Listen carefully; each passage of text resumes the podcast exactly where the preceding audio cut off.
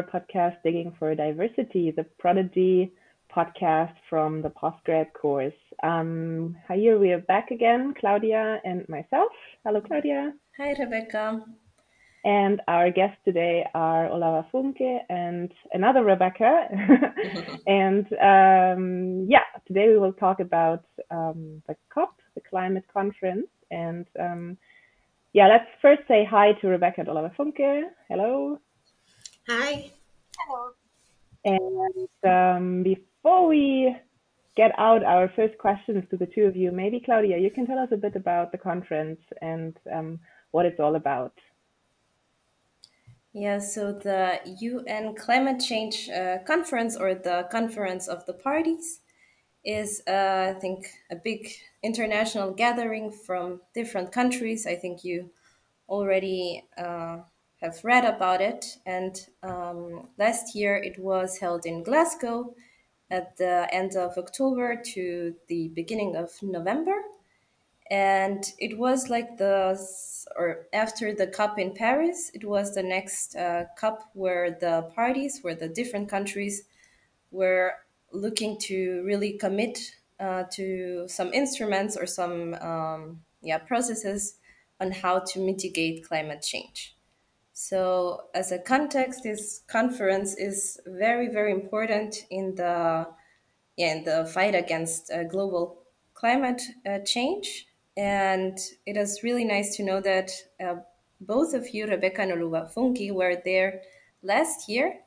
Um, you were participants from the Prodigy course. And yeah, I think as the first question, we would like to know something more about you and also why did you go to the conference? What was the the yeah like the motivation behind it? So Rebecca, would you start? So I'm Rebecca. I'm studying environmental sciences at the University of Landau, which is also how I learned about the Prodigy teaching course. And during the course, the other Rebecca, um, hosting the podcast here, gave a presentation about the climate conference and international climate policy. And her experiences sounded so interesting to me um, that I decided I want to have this experience on my own. I want to go there myself and um, I think it was the same for Oluwafunke, so we decided to try and get there. And um, thanks to FU Berlin and other people from the Prodigy course, we were able to go there last year together. I feel honored. but how how did you how did you get like what what was your role there? Um, what was on your badge when you entered? Um, on my badge and also on my mind was observer. So we were there with an observer stages, and that was also my my main goal to just um, see how it functions, how it works, who is there, what are they doing there, and how is everything um, working out there. Would you like to add to that, Oluwafunke? I would start by introducing myself. My name is Oluwafunke Fabule. I also study environmental science at the University in Landau. And yes, I was a participant at the Prodigy course. And um, yeah, like Rebecca said, it was after um, Rebecca's um, presentation, we got really interested in being observers at the conference and it was really exciting for us. I remember when we talked about it and we were like, yeah, we had to find a way to get there. And yes, we contacted Rebecca first and yeah she told us how to go about it and because we thought it would not happen then we went ahead to contact claudia and then regine and they um hooked us up with FU Berlin and we were able to get observer status to the conference. So it was really exciting. And yeah, I think we are just um, still happy about it that we were able to participate in such a conference. Yeah, and I remembered uh, that you sent us an email because you wanted to participate and you were saying to me like I, we saw that in the uh, free university of berlin there is some professor who is going to participate and i was really at the end like amazed that it worked out because at the beginning i thought like okay that's a little bit short noticed and the pandemic and everything Yeah. so i was unsure but then it worked out and you were really there um, so really, yeah, congratulations for being like yeah excited about it and just like doing it. Maybe you can tell us something about your experience there because I've never been there, for example. And I just uh, imagine that this conference is like really huge and there is a lot going on and a lot of meetings and different, I don't know, also interests, of course, from different countries. Uh, so maybe you can tell us a bit about your experience there. What did you observe? Okay, so um, at the conference, the beginning was really, really confusing for us because it was our first time there and there were a lot of activities and um, due to COVID, there were some restrictions as well. But um, I really appreciate how it was handled because um, there were a lot of hygiene measures and kits that were given to us all through the conference and um, as I said earlier, it was really confusing in the beginning, but as the days went by, we were able to like um, organize ourselves and how everything worked around the conference. So um, it was um, a different experience with so many activities, like, and also thanks to Rebecca first, like um, she gave the other Rebecca some like tips on how we could handle the whole situation because without those tips, I really don't know how we would have handled it. We would have just been confused all through the whole process, like what's going on here, who is this, what is that. So there were a lot of people, like popular people, scientists, and yeah, it was really overwhelming at the beginning, but we really did adjust afterwards. Yeah, I remember when I was first, uh, when I was, yeah, when it was my first time at a COP, uh, that was the one in Paris, and that was huge. And Paris is a huge city, and then you got there to the conference, and everything was so confusing. So I, I really feel you. so, what was your your most impressive experience then, um, or your your best experience? You can decide which one you want to tell. For me, the the most impressive um, experience in general were just the people. So many people and all the energy and also the dedication that they brought to the conference. Not just politicians, but so many people from different backgrounds, nationalities, and ages that wanted to be there and show that they care about the decisions that are made at the conference. Some people even went through a lot to be there, invested a lot of time and money. Um, there was the pensioner a woman who came from Sweden by bike to protest, just to be outside of the venue to protest. And there were so many young indigenous people who came from all around the world, like the Amazon or Alaska, to be there and to be present, even though, for example, the Alaskan young indigenous people said, we don't want to be here, but we have to. And that's something that I heard from many indigenous people. So it was very impressive and also um, giving hope somehow to see how many people want to be there and uh, go through a lot to be there and care about what is happening there. So um, for me, the best experience was um, being in Glasgow. It was a very, very amazing experience. The city itself was really, really amazing. The people there are like awesome. And yeah, I mean, along the podcast, we'll also talk about like some weird moments there and the people of Glasgow. And yeah, it was a very, very incredible moment. Like, um, they have the saying in Glasgow that goes, um, the people make Glasgow. And yeah, so it's really true because the people there are really, really awesome. So about the conference, yeah, just like um, Rebecca said, there were so much, so many people with um, passion and people from around the world that really are concerned about issues of the climate. And um, it was good to see that, yeah, there's hope in a lot of faces and in different areas and aspects about the um, conferences. Like, even though there might be or there may be discouraging aspects of it, but there, there's a really, really huge hope for us. Yeah, I can imagine that it is really like overwhelming to be there, and it's really impressive uh, to see so many actors gathered in one place. I think this is very special from this conference that you have, as you said, politicians, but also activists and sometimes also lobbyists uh, from big industries at one spot, and all are talking about climate change and how to stop it, hopefully.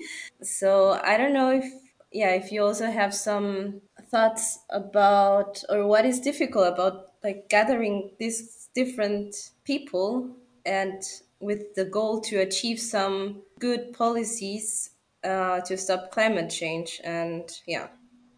A big problem there is something that you already mentioned in your question the participants and also the interest groups or the lobbyists. I remember, for example, that the fossil fuel companies had uh, over 500 people there, which is a larger delegation than, than any country had there and that it's the conference where we're all trying to to settle on something to halt climate change and not to keep going with it. So it's problematic that that, for example, many people who are on the front line of climate change or from countries around the world who don't have the money can participate, but um, the rich fossil fuel industry can send the largest delegation. Um, I think that is something that is still a big problem there. From what Claudia asked, um, the there was a lot of people there were a lot of people there and um, they were able to streamline like the number of people that were there because for specific um, sessions people i don't know if i got your question correctly but from what you said um, like the number of people that were there were only like um, with number of nominations for people to attend um, specific sessions like when the, um, some specific decisions were being made. So like there were general conferences or group conferences only based on number of people or available seats or people nominated ahead or before the the sessions. So even though there was a huge group and a lot of people that could participate some voices were only centered based on the people that were available people that could go into those sessions I think I heard um, from people who were involved in the human rights um, discussions, especially at COP, that this was the most exclusive and um, in-just and whitest COP that has been held for, for decades. So do you? I, I, I read your comments or I understand your comments now the way that there were there was a lot of civil society engagement, but most of it was mainly mm. uh, like outside or somehow um, in the realms of the conference, but that they had difficulties entering the yeah the decision making spaces is that what you're what you're saying yeah because um, a lot of people also complained during the conference about this issue and I um, remember attending a press conference. The conference for was only for journalists and um, media personnel, but I was opportune to join. And um, a lot of people in the journalist community also asked this question like why is it different this year's cop? And the official excuse was because of covid. So like i, I don't know how it is like in other years. So maybe we would just um agree with them that due to covid um, restrictions and regulations that's the reason for this. Mm-hmm. in the beginning it was also said that um, they were trying to make this less problematic with um, at least giving a live stream of the meetings to right outside of the meeting room because spots were very limited inside. So it was said that, um, for example, from the from the parties um, themselves, even only one person can enter and almost no observers or media, so that they can sit in the next room and at least see the live stream what is going on in the next room. But for several days, those live streams also didn't work. So what was happening inside the meeting rooms really was just inside the meeting rooms, and even being at the conference, being right right outside of the door of this room, you had no idea what is going on, and you read it basically in the evening when you were coming home from some press release um, from that day. So it felt very exclusive, and um, also what I heard from, for example, the Ringos and Youngos, so official subsidiary um, constituencies of the UN, and they often also had only one spot per, per meeting for their organization and then had to find just one person who could always cover for the others and for several meetings even they I think we're not allowed to really send someone inside but could just send someone to the next room where hopefully there would be a live stream so that was very exclusive up to the, the highest levels I think. Can you briefly explain to our listeners uh, what Ringo and Youngos are? Ringo and Youngo are the youth NGOs and the independent researchers NGOs that are grouped together under Youngo and Ringo so they can organize themselves as NGO observers to the conference. And when you were at the COP, were you um, following a particular uh, stream of, of uh, negotiations or were you engaged with a particular group like Ringo or Youngo or like did you have a focus um, where you wanted to like what you were doing during that time? Um, For me, at the beginning of the conference, it was when we got there, we heard they already um, had um, nominations or participations for people that would um, participate with the Ringo or Youngo. So there was already a youth conference a week before the general conference started. So people that were able to join these groups already participated like um a week before we got to the conference or probably a couple of weeks before so yeah so from there we realized like if you want to participate with these groups you have to um do that ahead before the conference of parties start So did you participate in the COY then as well or not? in the what The conference of the youth that is uh, happening right No. before? Oh no, okay. no we did not Unfortunately, not. I when I learned that this would be an option and that it was right before the COP, it was already one or two days to the conference when we arrived, and then it was already too late to participate. But that's definitely something I would keep in mind for possible future COP that I will be attending to to be there early and to also uh, participate there. Yeah. Yeah, that that was my next question. Like, do you want to go to a next COP? And if you do, then do you want to have another role uh, being there? Because I think the first time it's necessary to just see what is going on. But if you want to go to a next one, then I think you can plan more and maybe yeah have some strategy maybe to to be there. I would like to go to another COP, but only if I'm more like um in the Youngo or Ringo communities in at a position where I can participate and actually do something and not just observe. So only on that condition will will I want to go for another COP. But um, if I'm not um, going to be participating in any of those, I think I would just probably pass and watch online or follow up online. But if I have the option or I'm able to participate, yes, I would definitely join. Yeah, me too. I would also like to go again, but um, also only with a more clear focus for myself, like either a specific topic, very specific theme I want to follow, so I know ahead what I can focus on. So it's less overwhelming and it's easier to decide what is of interest for me right now. So I would go again with a specific topic or idea or a question for myself and also for others at the conference in mind, and with a even better idea of how to plan my stay and all those agendas and schedules and things happening. Um, I'll also like to add that um, yeah, going with an observer status kind of like restricted us to um, a lot of things. So I guess that's why we're both saying like, yeah, we would want to go like based on other circumstances. So if you have like there were different status um, allowed into different sessions. So yeah, I think um, press and parties were allowed into like more sessions than um, observer status. So yeah, that's what I wanted to add.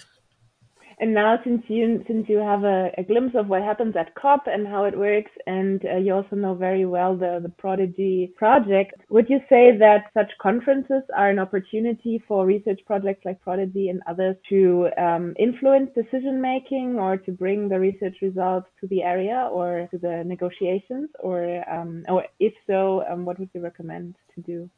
I'm not sure how much it is possible to bring a specific project to the negotiation because it is still difficult for me to assess how easy you can really get through to specific people or groups you want to get through if they're in the high level conference. But I definitely think um, that the conference is also a great opportunity, for example, for networking because you can see people from all around the world and um, from different countries. You can, if you if you know what you're interested in, you can try and find other groups, other research groups, or people from the region you're interested in. Um, maybe also in the pavilions where many countries represent themselves and people from those countries sometimes gather. I think for this, it's very interesting also for research projects because you can expand your community and try to, to find people and you will always find some people who are somehow interested or close to what they are thinking. Um, should I add something? if you want.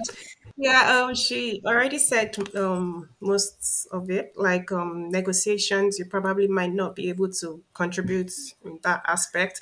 But when it comes to the research, you would definitely find something like that is relating to your field because it's really, really huge there.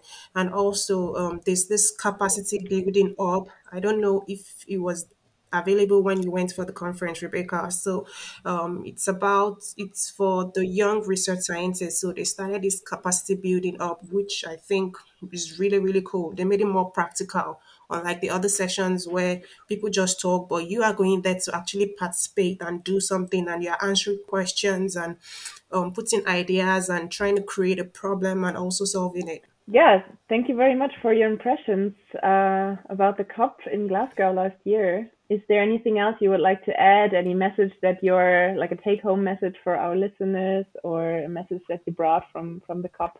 The take home message I would um, probably give is basically, I think um, the conferences are majorly like majorly for countries and organizations to have coalitions and yeah those things really help. Like it goes a long way. Like um besides the pledges that have been uh, made by countries before the conference because most time these pledges are already made before the conference even starts. So it's just countries and organizations coming together to find um, who to cooperate or work with. So it's very essential and um, for young researchers, it would be helpful to um, find organizations that already do these researches and these things are available online. But on a platform for COP, it's kind of really political because when you go there and you present yourself as a scientist, they want to know what you have to put at the table. So you are going there and people are expecting like, oh, what organization do you work with? Or can we have a coalition together? Or what do you want to do for us? So that's the mindset I had when I was there because that's the first question I got from a lot of people. So when I tell them I'm just a student or an observer, I don't get so much attention. They just move on to the next person. Yeah, so there are a lot of um, ways you could just um, get there and also network too. So COP has like a very, very wide and huge platform, but you have to go there with um, a focus on what you want to do specifically because you could get really confused and lost in the whole process and everything happening there. So when you have like a clear mind or clear focus on what you want to do, it's really helpful. I remember I met someone that told me like, oh, she was there for just a week, but the first two days she already figured out the reason why she was there. So she would probably just come for the rest of the days and just look around, but she was already able to do what she had to do in the first two days. So when you already have like that clear um focus on what you have to do, it helps you achieve why you're there faster and easier. Yeah, um, I also like to add that the Prodigy platform was like, um, if not, if we did not have the Prodigy course, we wouldn't have like had the talk on um the COP, or neither would we have been able to meet the people to connect us to get to COP. So yeah, the Prodigy course was really helpful for us. That's nice to hear. I would also say altogether it is very overwhelming and with that also sometimes frustrating to be there, but also very interesting and as Funke said, a, a huge platform with so many people and options and things to listen to.